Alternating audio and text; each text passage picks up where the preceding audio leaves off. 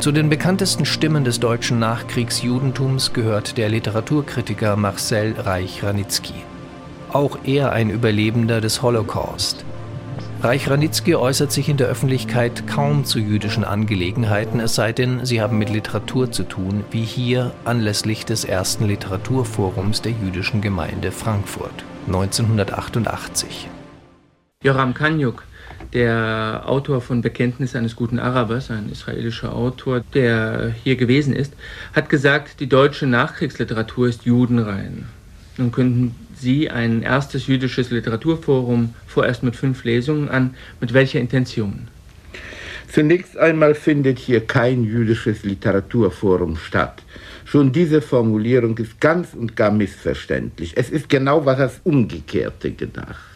Es findet im jüdischen Gemeindezentrum eine Literaturreihe statt. Sie hat aber mit Juden so gut wie gar nichts zu tun. Das jüdische Gemeindezentrum stellt sein Gebäude zur Verfügung und lädt die Autoren ein, das heißt, äh, ich schlage sie vor, und es ist eine Reihe, die nichts anderes will, als zeitgenössischen deutschen Autoren zur Öffentlichkeit, zum Publikum zu verhelfen. Die Veranstaltungsreihe im jüdischen Gemeindezentrum stellt die Frage, impliziert die Frage nach der jüdischen Literatur in Deutschland.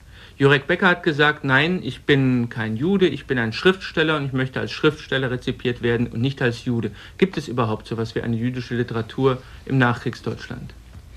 Nein, ich glaube nicht. Ich glaube nicht und ich weiß auch nicht recht, was jüdische Literatur in der Weimarer Republik äh, war. Wir, äh, die Literatur wird meiner Ansicht nach klassifiziert vor allem nach der Sprache, in der sie entsteht.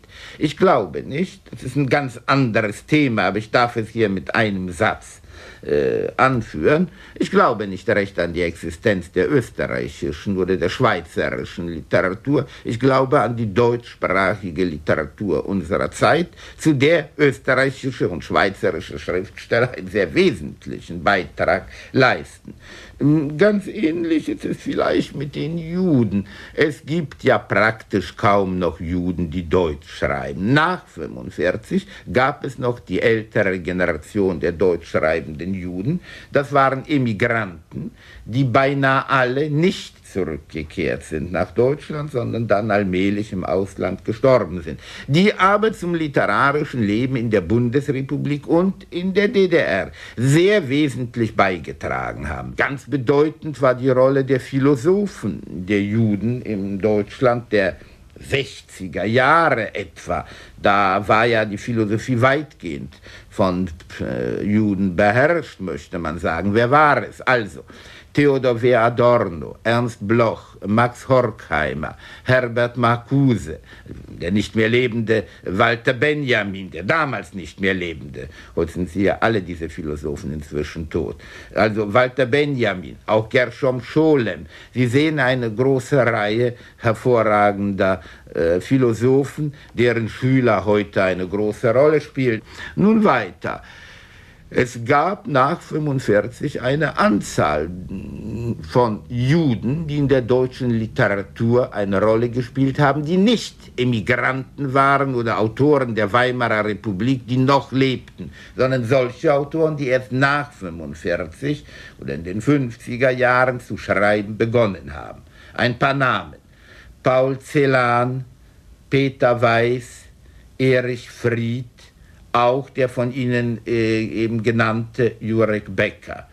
Aber was Celan und äh, oder Fried oder Jurek Becker geschrieben haben, ist deutsche Literatur in deutscher Sprache.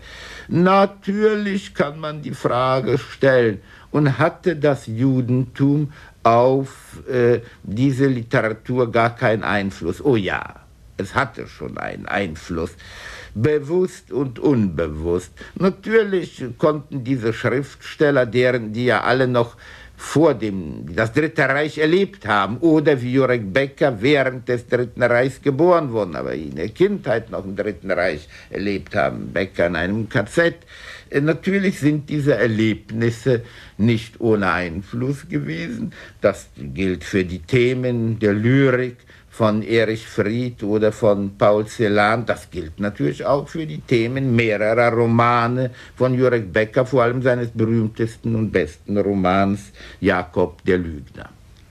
Jüdische Literatur oder jüdische Existenz in Deutschland, in Polen, im, in Europa beinhaltet viele Faktoren. Der Talmud ist eine.